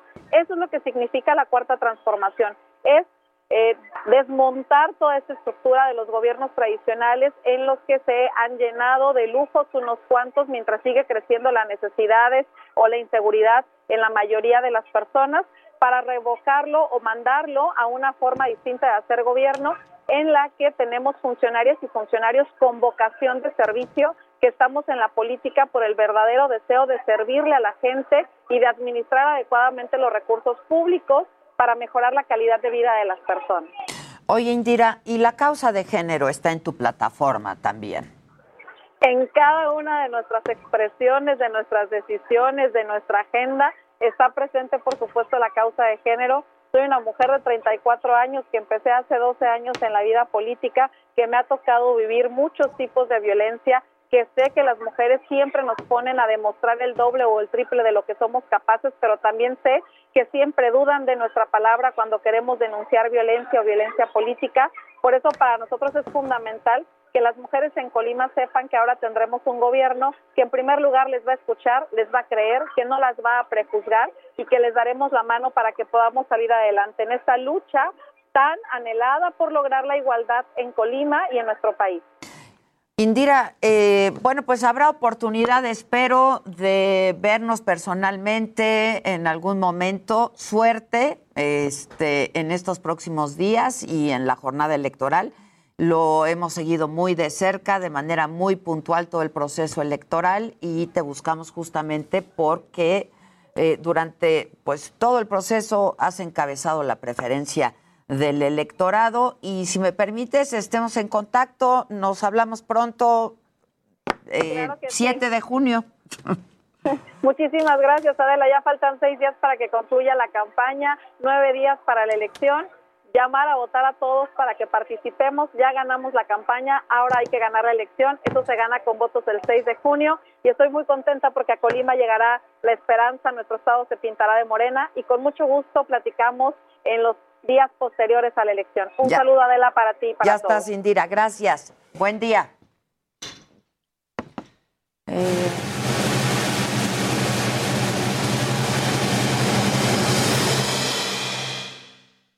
lo que quieras. El cuadro de honor, el cuadro de honor rápido, porque nos gustó a todos y es muy, pero muy chiquito, el partido de la adopción mexicana, el PAM. El esos PAM. perritos que prometían no morder, esos perritos del refugio San Gregorio que están esperando, que quieren vivir en Los Pinos, pero de tu casa. Ellos y esta iniciativa que está espectacular, que da lengüetazos y no mordidas, se llevan el cuadro de honor esta semana. Y si quieren una mascota, pues este fin de semana podrían ir pues con los con los candidatos del PAM, ¿no? Y tal vez A mí encuentren. me gustó mucho esa, encuentren. esa iniciativa. A mí me también, gustó, la me verdad. gustó mucho, Ahora, está padre. Parte de la historia ahí es que todos los que trabajaron ahí fue pro bono. Ah. Esta es, es lo mejor. Mira, es que ahí sí, pues hay una causa, Claro. ¿no? Fíjate. Te identificas con Exacto. una causa. El, la gente que me lo mandó la, de, de PR me dijo, yo lo hice pro bono y después vi que los que hicieron el diseño también fue pro bono, la agencia. O sea, entonces creo que sí una causa muy padre. Yo tuve eh, perro de, de adopción y son súper agradecidos. Súper agradecidos. Yo también tengo dos adoptados y son lo Cariñosos, agradecidos. Sí, sí, sí. ¿Cómo El único partido con candidatos agradecidos. Exacto, exacto. La verdad. La, Exacto. la verdad, sí, sí, sí, sí. Sí, de hecho, o sea, nosotros, bueno, el, el Manolo está ya en el cielo, se fue en noviembre, pero ya vamos a, justo ya tenemos planes de... De adoptar Y otro. sí, que sea como también adoptado. ¿no? Pues es que sí, habiendo tantos, ¿no? Habiendo tantos. Muy bien, ¿qué más? Ese es el honor. ¿Qué más? Hoy, Pues, te- hoy tenemos un invitado muy guapo. invitadazo. Cuenta. Invitadazo y aparte... Guapísimo. Justamente... es- es- Muy acá. Estábamos hablando de eso, este, Luis y yo, que quién sabe qué, rutina de ejercicio Que pase la rutina. Eugenio. O sea, está. De, de hecho, en Instagram tiene fotos de él y su hermano. Están los dos tronadísimos. Ay, a ver, no lo, es, no lo no, sí. sigo. ¿No lo Como muy a mano. ¿Cómo? ha- Eugenio Siller. Eugenio Siller, creo que se dice. Ah, Siller. Siller. Es que yo estaba en la misma, pero como hice el, el, ¿Quién mató a Sara? el quién mató a Sara, Claro. ahí estuve con él. Yo y siempre lo había pronunciado Siller. Ah, está bien. Sí es Siller, ¿no? Pues creo que sí es Siller. Le- según Pero ahorita yo, le preguntamos. Exacto, que nos saque la duda. Eso Sí. y su rutina. Yo ya se lo había preguntado el otro día, pero se lo volvemos a preguntar. Estoy casi segura que es Siller. A ver, Eugenio está muy guapo, ¿eh? Se les dice que No. está muy guapo. Y luego que en quién mató a Sara sí sale de pronto pues con pues con poca ropa, ¿verdad? se le ve acalorado. sí, con mucha piel. Ahí están los hermanos. ¡Ay! El Gen Siller. ¿Qué les pasa? Lo mismo nos preguntamos Luisito y yo, o sea, Uy. ¿qué comen? Y se voltean a ver Luisito y Jimmy. Ay, O sea, ¿qué no, pasó? qué Estamos pobrecitos. Pero pues hay que ir al gimnasio. Sí, no, hijos. es un buen punto, A un ver, buen a ver, punto. vamos, párate. A No, ver, no, para- mira, arroz pero cocido. somos, pero somos como los de Twins, ¿no? Así los de este Schwarzenegger, ¿no? Y Danny DeVito, ¿no? ¿Cómo qué? Igualitos. Sí, igualitos a los hermanos Siller. y tapón. ¿no? Tapiña, oh, que la- No, no, ay, ya, ya que llegue, ¿no? Ya que venga, Imagínate ya que un venga. abrazo de este. Sí, aparte yo creo que huele rico. No como la Sí. y su perfume. Sí, debe oler. Yo sí voté por Laida, debo de confesarlo. En el de deshonor.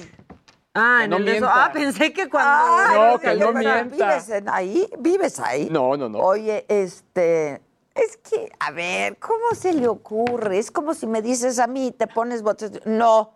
No, pero sí puedes mover las cejas. Ah, no, sí, mira. Y sobre todo ahorita que no me he puesto, Ahora, sí es bien fuerte que no he cuando, tenido tiempo. cuando te pega el botox si tienes ahí un levantón de ceja, es muy... Un día despiertas y ya tienes la ceja No, es levantadita. horrible. Tiene que ser sí. poquito, bien Sí. puesto. Una ¿no? se- de botox y Sí, no, no, Y es mejor empezárselo a poner desde chiquito, ¿no? Le dicen baby Eso botox, dicen, así que para que dicen no te vayas. que desde joven.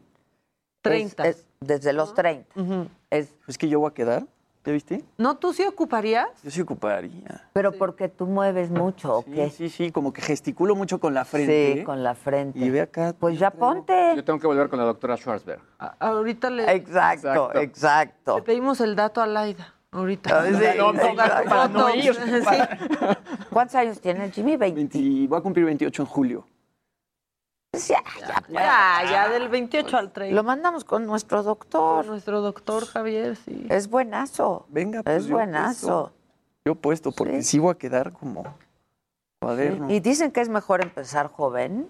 porque Te- ya no cuando ya marca la estás arruga. muy jodido, Sí, yo he pues escuchado de gente que se lo pone desde, o sea, hasta sus papás se los empiezan a poner a ellos desde que tienen 18 años y así como que no vas, no, no se les va arrugando la cara tan, tan rápido como a personas que no les ponen Botox desde chiquitos. Ah, no, 18 Sí, está años fuerte, me parece está- muy sí, está fuerte, sí, está muchísimo, no, sí. Pero pasa. Sí, bueno, sí, de- ¿Qué su- papás seguramente. Pues sí. No, he escuchado historias por He ahí. no escuchado. de primera mano. Pues va a estar con nosotros el Siller.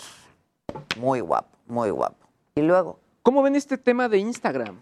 O sea, ya puedes, ya tal cual puedes ocultar. O sea, tú dices, oye, yo no quiero creo que ver ya te likes. interrumpí muchas veces hoy, pero ya tenemos Ya ves, ya es, ya es puro casarino, Ya, hombre. no. Perdón, Y eso que ya se fue. Y eso que ya se fue, aquí, pues, exacto, exacto. Sí, tenía una diligencia. Sí, sí, tenía cosas que hacer. Pues en una de esas que lo Y contraten. fue el argentino, ¿no? Dices que fue ayer contigo. Fue, fue ayer el argentino de Saga. Ya lo molestamos hasta cuando Cané. Y ese Me no cae habla muy tanto. bien, Cané. Es muy bien, buena muy gente. bien. Y sabes que no habla tanto. Exacto. No interrumpe mucho. Exacto. Bueno, Exacto. nada más eh, no vaya a agarrar confianza. Exacto. Exacto, exacto. O sea, sí. No, ya, ya, ya. No, no, no hablemos mal de aquel que no está en su cara. Vamos a hacer una pausa, regresamos con el Siller, con Edelmira, con lo de Instagram. Instagram y así. Yo tengo que ir al baño, perdónenme, tengo que ir.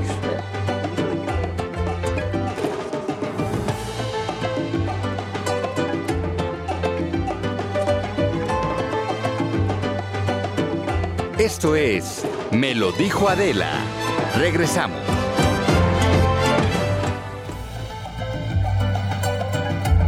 Heraldo Radio. La HCL se comparte, se ve y ahora también se escucha.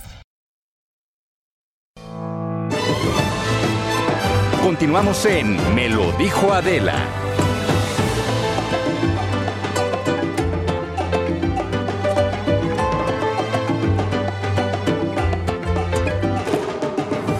Y ya estoy viendo cómo, cómo sufren Luis G.I.G. y Jimmy preguntándole su rutina de ejercicios a Eugenio Siller, que ya llegó. ¿Cómo están? Buenos días. Yo muy feliz de escucharte. ¡Hola! Yo necesito un abrazo. Hasta que por fin se nos hace. Uy, no, sí está como bien. Sí. Uy.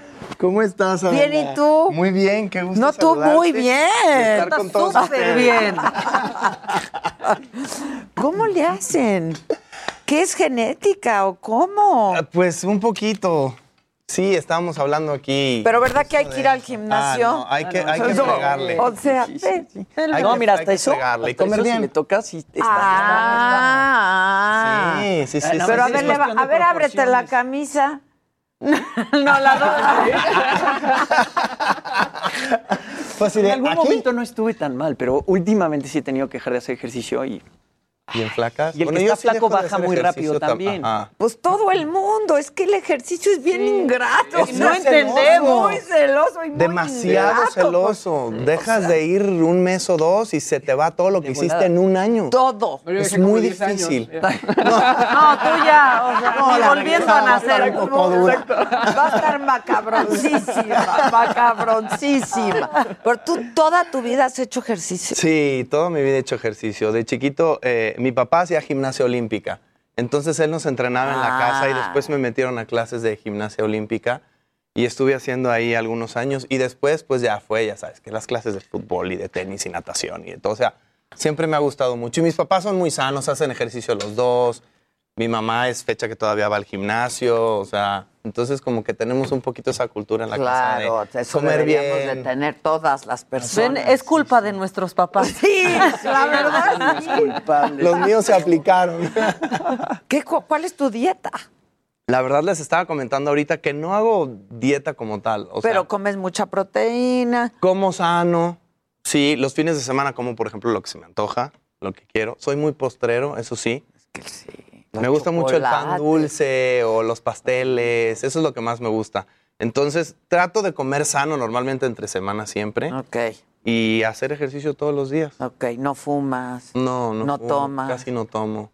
El muchacho como debe ser. Vas a decir qué aburrido, ¿no? No, Pero- pues yo no, me divertiría creo. muchísimo. Con- es el Me adjetivo que usaría yo.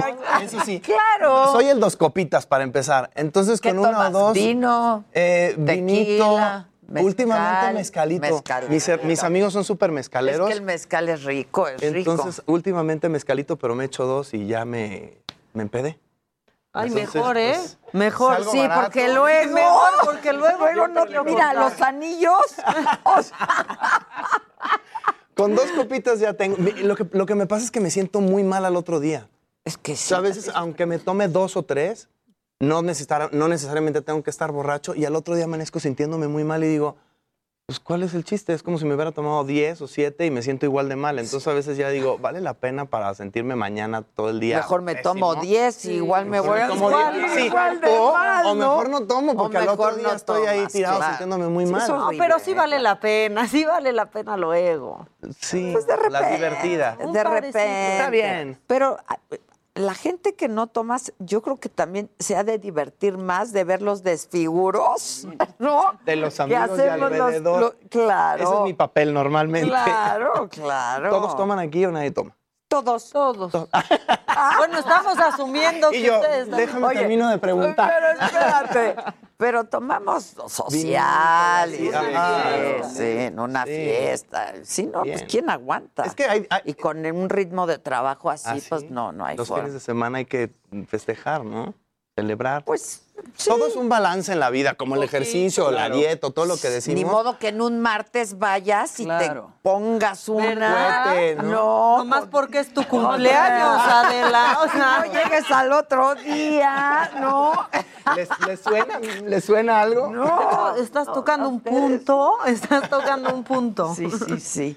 Sí. Oye, ¿quién mató a. Sara? Ya no puedo Ya- más. yo también ya hijo, quiero saber. Ya, ¿Ya vieron no la puedo. segunda? Y odio a Sara, ahora odio a Sara. Loca, Sí, ¿no? ahora ya odiamos a Sara. Maldita, está loca. ¿Qué onda? ¿Qué le pasa? Creo que es la, la parte muy loca. padre de la serie, ¿no? Como esta, esta bipolaridad. Primero la amabas, quizá en la primera, y, y ahora es de qué pasó con ella, ¿no? Sí. Está, y es, es muy padre. Porque en la primera temporada la ves como la niña toda sweet, así calladita, toda linda.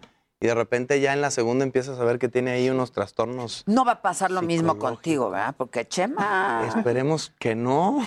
No, por favor, Oye, no. es que aquí todo puede Chema. cambiar. Qué buena Justo es eso, Chema ¿no? es lo El máximo. Chema es lo máximo, pero ¿cuántas vueltas da la serie? O sea, Muchas. no en cada capítulo está, o sea, te cambian la historia así Ya te 180 sigo. grados. Me dijeron de, de- de eso y luego, De luego presidio. Ah, yo hay que ahorita, seguir. ahorita nos seguimos. Oye, pero además tu personaje es como Mira, siempre mira. muy bueno, ¿no? O sea, siempre como tuvo este eh, pues enamoramiento y continúa y al final pues eh, de lo que vimos en la, en la segunda temporada pues sigue así, ¿no? Tratando de respetar lo que lo que vimos de él desde el inicio, ¿no? Sí, es un personaje bien bonito. La verdad, a mí me Sí, gusta las mucho. dos tenemos Perdón, tuvimos la misma foto.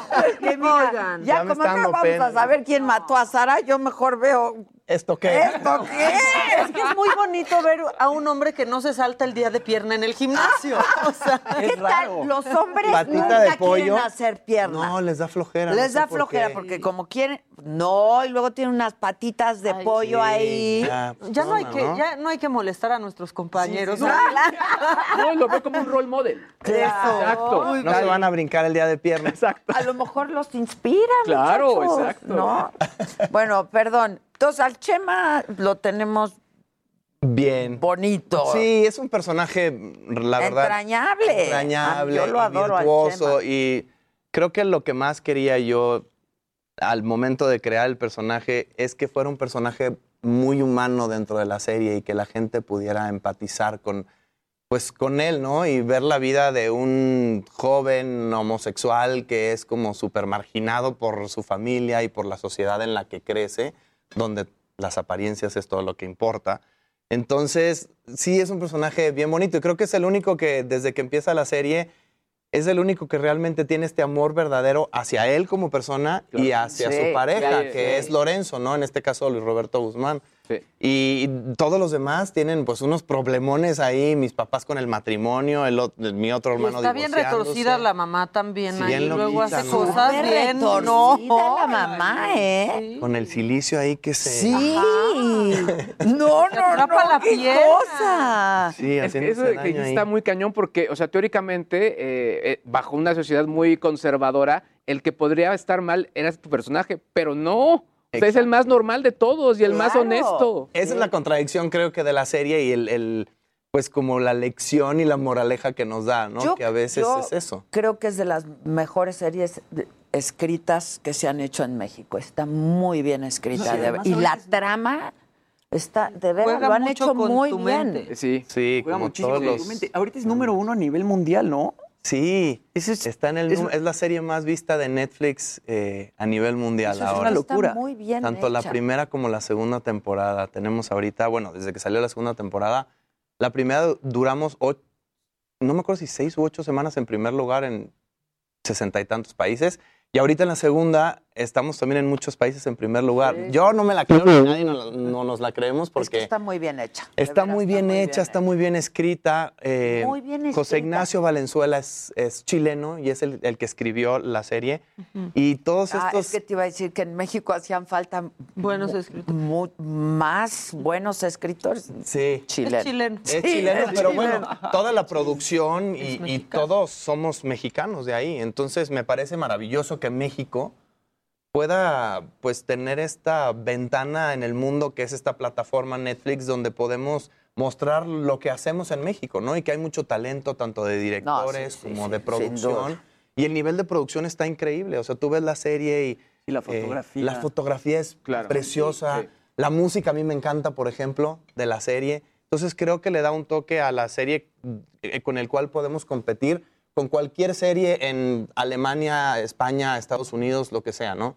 Entonces Y para- está y para bien. ustedes también como, como actores, ¿no? El ser una serie tan popular, tan vista, pues también mostrarse, ¿no? Para otro tipo de proyectos y obviamente ver más posibilidades. Sí, a mí en este caso, por ejemplo, el personaje me encantó porque, pues, yo estaba súper encasillado en los personajes que siempre El hacía. galán de. ¿no? Siempre, el bueno bueno o el galán de las telenovelas, el, el protagonista que siempre lloraba o, ¿no?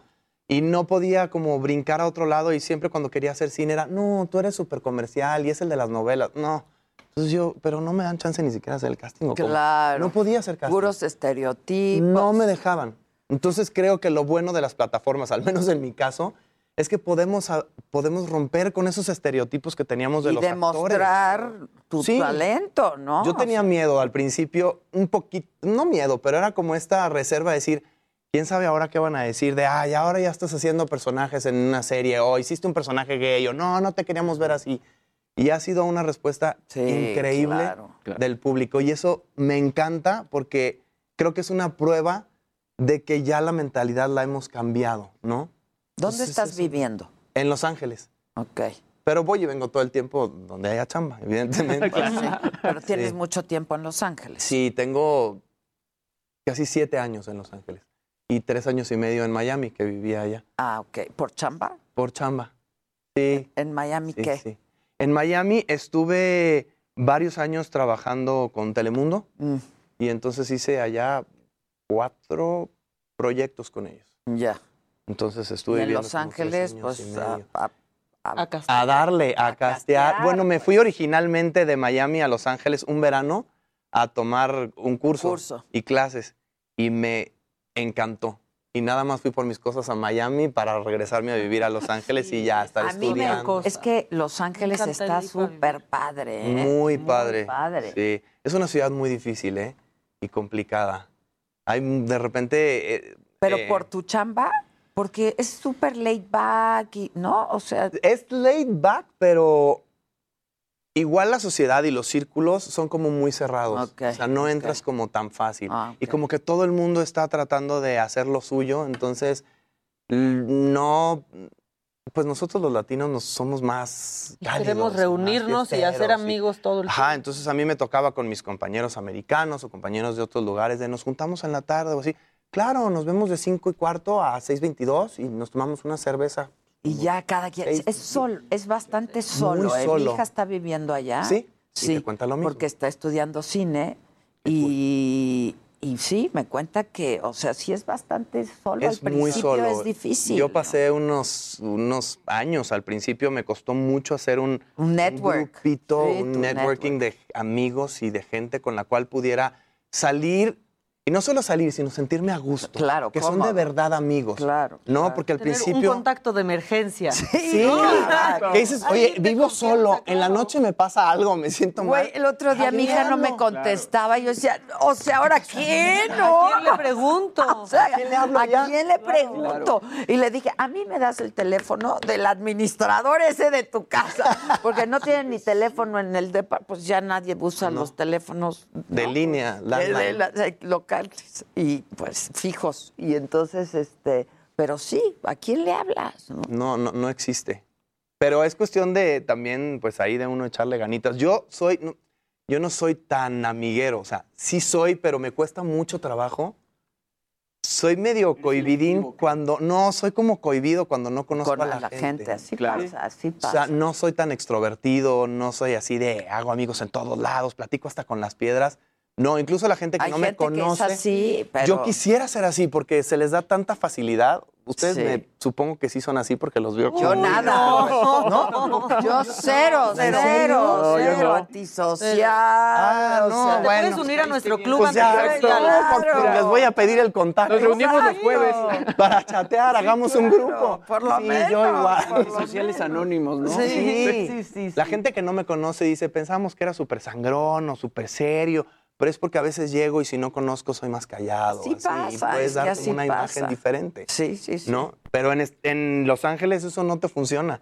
Eso es algo de lo que me ha enseñado a mí. A A ser decir- más abierto y más... cuando llegué a vivir allá pasaban, de- te lo juro, una semana y decía, no he hablado con nadie, güey. A mí me dijo Teresa el he otro día, me dijo, saludado- "Ma, no he pronunciado palabra en tres días. ¿Ves?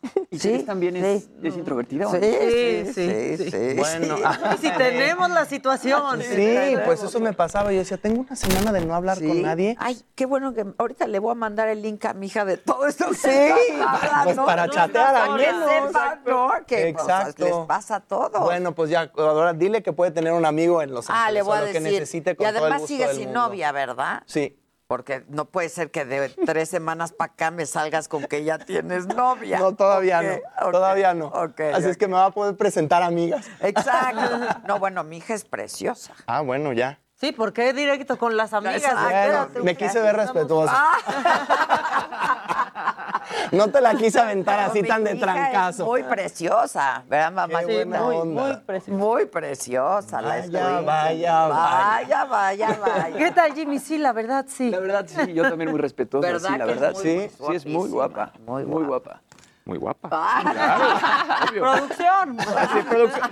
¿Qué dice el público? Junior. Sí, ahorita Casarín manda un WhatsApp, ¿no? Sí, sí, Sí, de muy preciosa. guapa. Tratando de estar presente. Exacto. Exacto, exacto.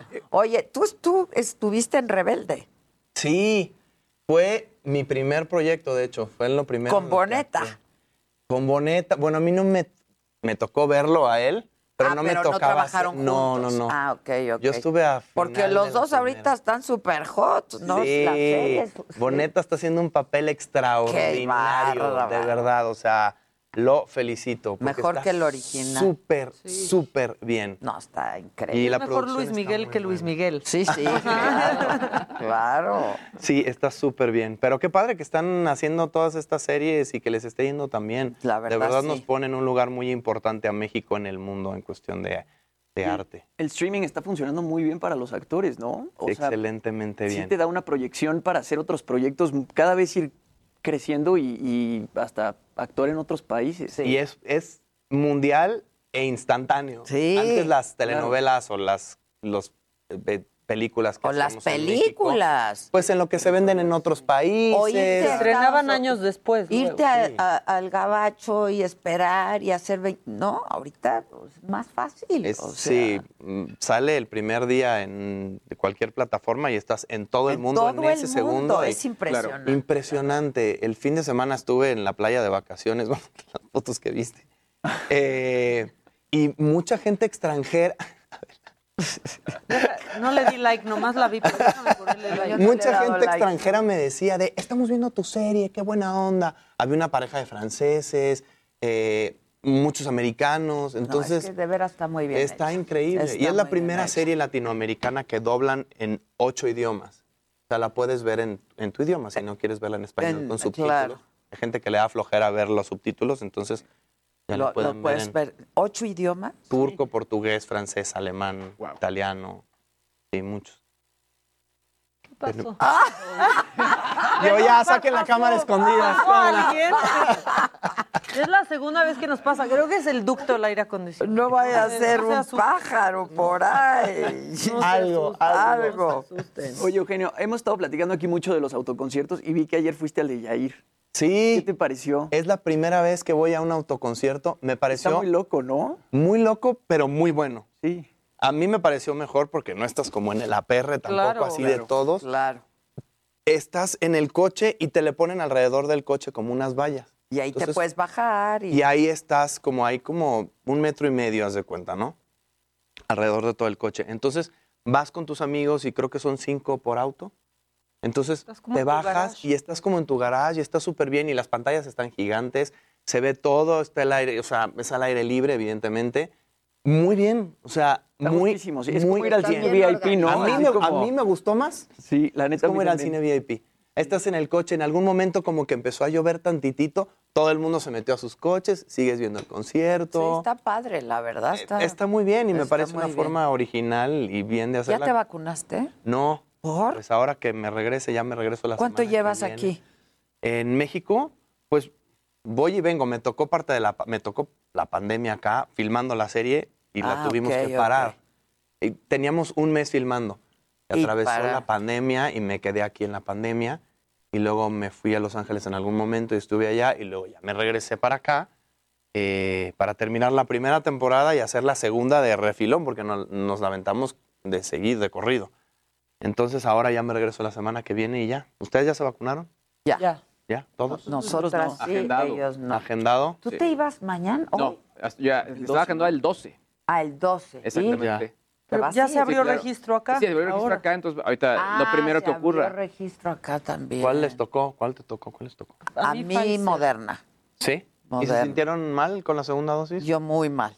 Sí. Pfizer, ¿verdad? Moderna. Ah, mo- perdón. Moderna casi todo el mundo dice que se siente Sí. mal con la segunda. Con ¿Muy las- mal? Muy mal. Muy mal. No me Dolor de pude- piel. Tenía dolor Y de el piel. brazo y No, no, no. temperatura y todo. Sí, sí, sí. O sea, Pero un no día me nada más. podía ni hablar, para que me. Y nada un más un día, día. un día. Sí, bueno.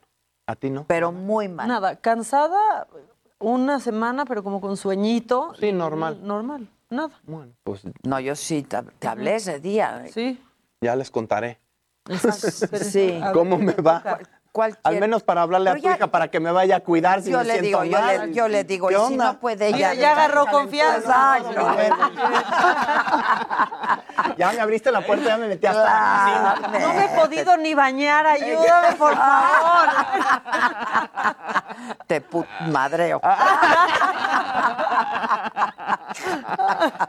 ¿Ves por, el, por qué me fui por las amigas Hiciste primero? bien, hiciste bien. Dije, no, me va a tocar la Oye, leona. entonces de veras no vamos a saber quién mató a Sara. No, man. Entonces, ¿cuándo, ¿cuándo es la tercera? Porque eso quiere decir que hay tercera. Yo espero que sí. Yo vi el final. El final de la segunda fue sorpresa para mí. Me contaste la vez pasada. este, Fue sorpresa, no me lo esperaba, no sabía que estaba ese final. Entonces era una eh, escena sorpresa que tenían que nadie del elenco la habíamos leído porque no estaba en el guion. Y no sabíamos que iba a pasar eso. No les quiero dar spoilers para los que lo- no la han No visto, la han pero el final fue así de, ¿qué? Yo mismo, esa escena, ¿de dónde la grabaron? ¿De dónde salió? Y yo así le escribí a- al escritor de, ¿por qué nadie sabíamos de esta escena? Y ya dijo, bueno, pues era sorpresa para darle el giro del final, ¿no? Entonces, yo espero que haya temporada 3. Seguro, sí. ¿No les han dicho? No nos han confirmado nada, pero todos estamos en rumores de sí hay, no hay. No, pues, hay que sí haya. Claro. Claro. Entonces, yo espero que sí, estaría increíble. No podemos no saber quién mató No, a bueno, Sara. por favor. No, Porque a por estas alturas yo ya le aplaudiría al que mató a Sara. sí, ¿eh? haciendo O sea, todas las conjeturas ahí que uno Sí. hace, y luego te la cambian y dices, no, no puede ser. Entonces ya no va por ahí. Eh, La vez pasada me contaba que los actores no sabían, o sea, te- no sabían. Sí, sí, sí. ya pensaban que era un, o sea, les pasaba a ellos lo que Como a no- nosotros. Ajá, como espectadores. ¿no? Sí. Sí, que si tuvieron todos los, los guiones completos. En la segunda no tuvimos todos los guiones, tuvimos unos ya, al final no teníamos, bueno, los, los últimos capítulos. Entonces, todos, cuando íbamos en el capítulo 4 o 5 y nos faltaban los últimos tres, estábamos todos haciendo conjeturas y qué va a pasar. Entonces nos soltaban de uno por uno. Órale. Y es- era una dinámica hasta padre en los actores de saber qué va a pasar, ¿no? Y qué estás haciendo en un- una escena y de repente dices, ¿puedo ser yo? Exacto. Eso está Híjole, increíble como actor. claro. Dices, qué, qué chido, porque yo, yo puedo ser uno de ellos, ¿no? Claro, Nadie está claro, exento de que la, exento. la Claro. pudo haber matado porque todos teníamos motivos para hacerlo. Y además preparando el personaje no sabes a dónde vas. No, no, no, Eso no. está cañón. Sí. Y eso como Oye. actor también te da, ¿no? O sea, Sí, a mí me encantaba jugar, te, te platicaba la vez pasada con eso de pequeñas reacciones o cositas que de repente, pues no sé, no tienen nada que ver, pero si agarras algo y de repente ves y hacías como así y, y volteabas y decían, ¿qué vio? ¿Qué Hay vio? foto, hay algo". Y nada, era un periódico que estaba aquí que a lo mejor lo iba a acomodar y en lugar de acomodarlo yo así, pues hacía como el...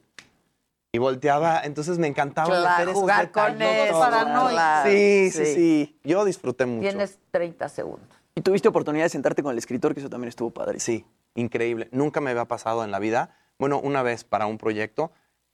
Y obviamente le, le pregunté mil cosas y a la hora de ser el personaje estuvo muy bien porque tenía perfectamente claro el por qué el personaje así, por qué, eh, eh, no sé, le pregunté mil cosas de la psicología del personaje y me lo aclaró.